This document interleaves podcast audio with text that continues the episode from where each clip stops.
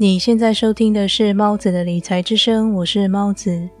我用声音陪伴你管理你的财务，也陪伴你迈向幸福又富足的人生。上期节目，我和你介绍在《有钱人想的和你不一样》这本书中的第九个财富档案：有钱人大于他们的问题，穷人小于他们的问题。以及财富档案时，有钱人是很棒的接受者。穷人是差劲的接受者。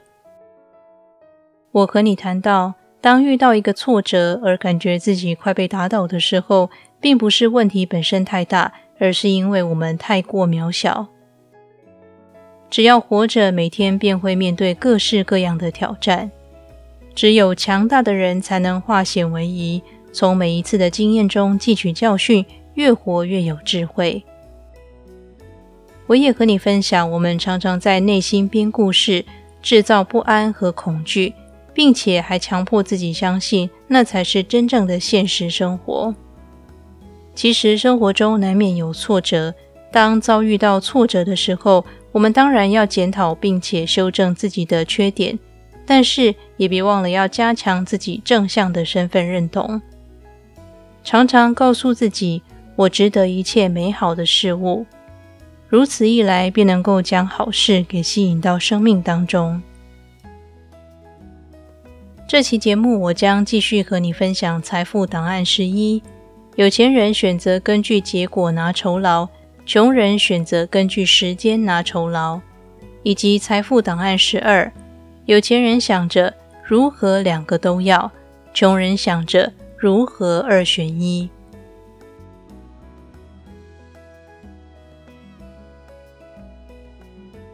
财富档案十一：有钱人选择根据结果拿酬劳，穷人选择根据时间拿酬劳。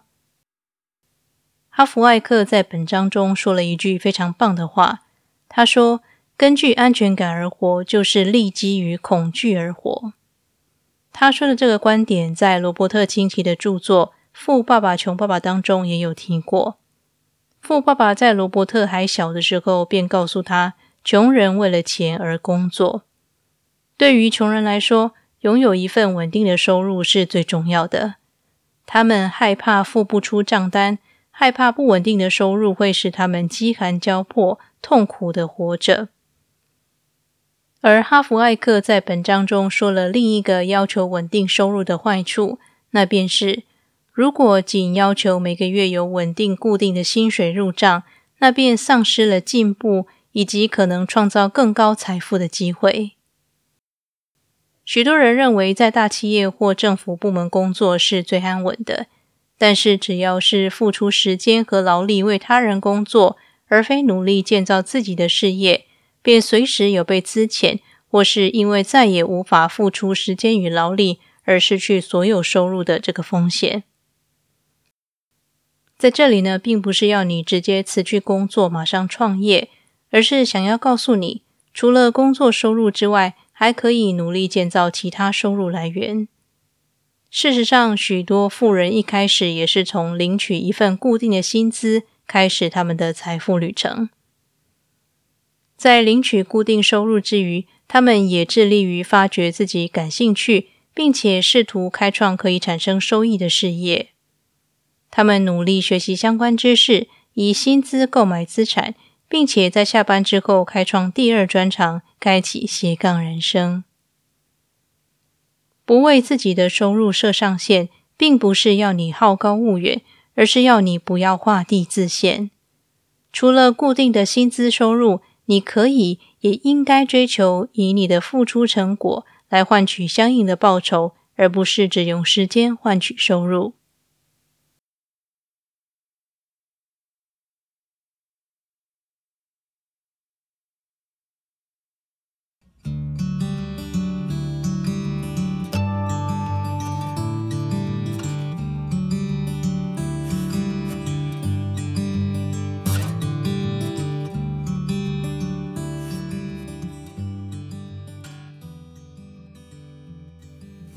如果你希望收听节目的时候不被广告给打扰，那么你可以订阅我的 Press Play 付费专案。在专案里，除了有去除广告的节目内容之外，在订阅人数达到一定之后呢，更会开启会员专属的直播，在线回答你的财务问题。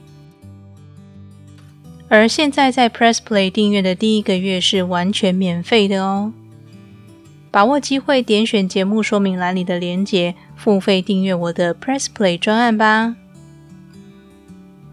感谢你听完这段广告，也感谢你一直支持猫子的理财之声。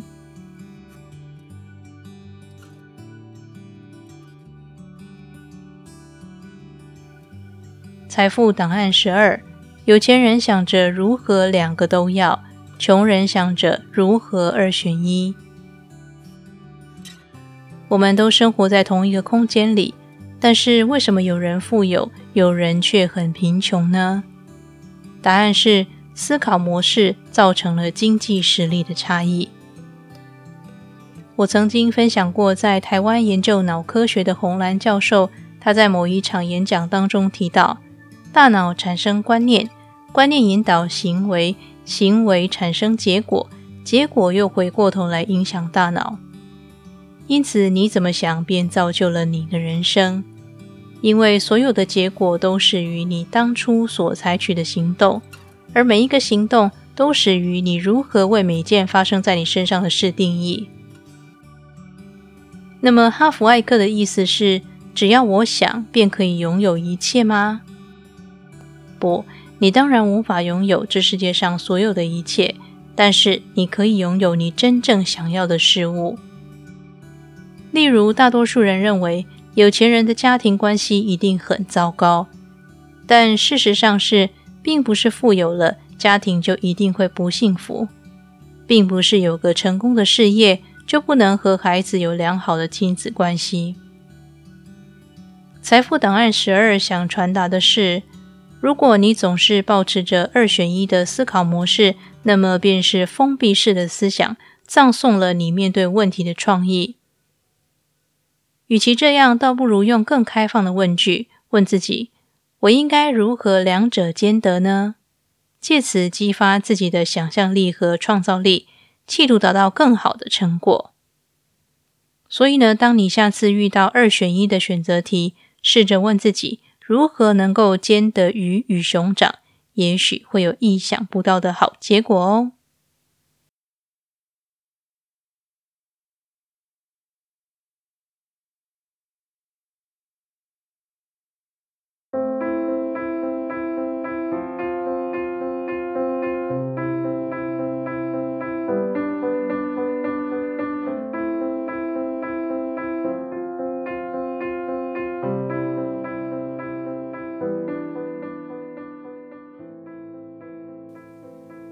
今天的理财练习题是：你目前的工作能够让你以你的产值获得相应的收益吗？如果不行，请试着和老板谈谈看，是否有机会能够让你更有弹性的工作，或者创造另一项能够以你的成果获得等同回报的第二份事业。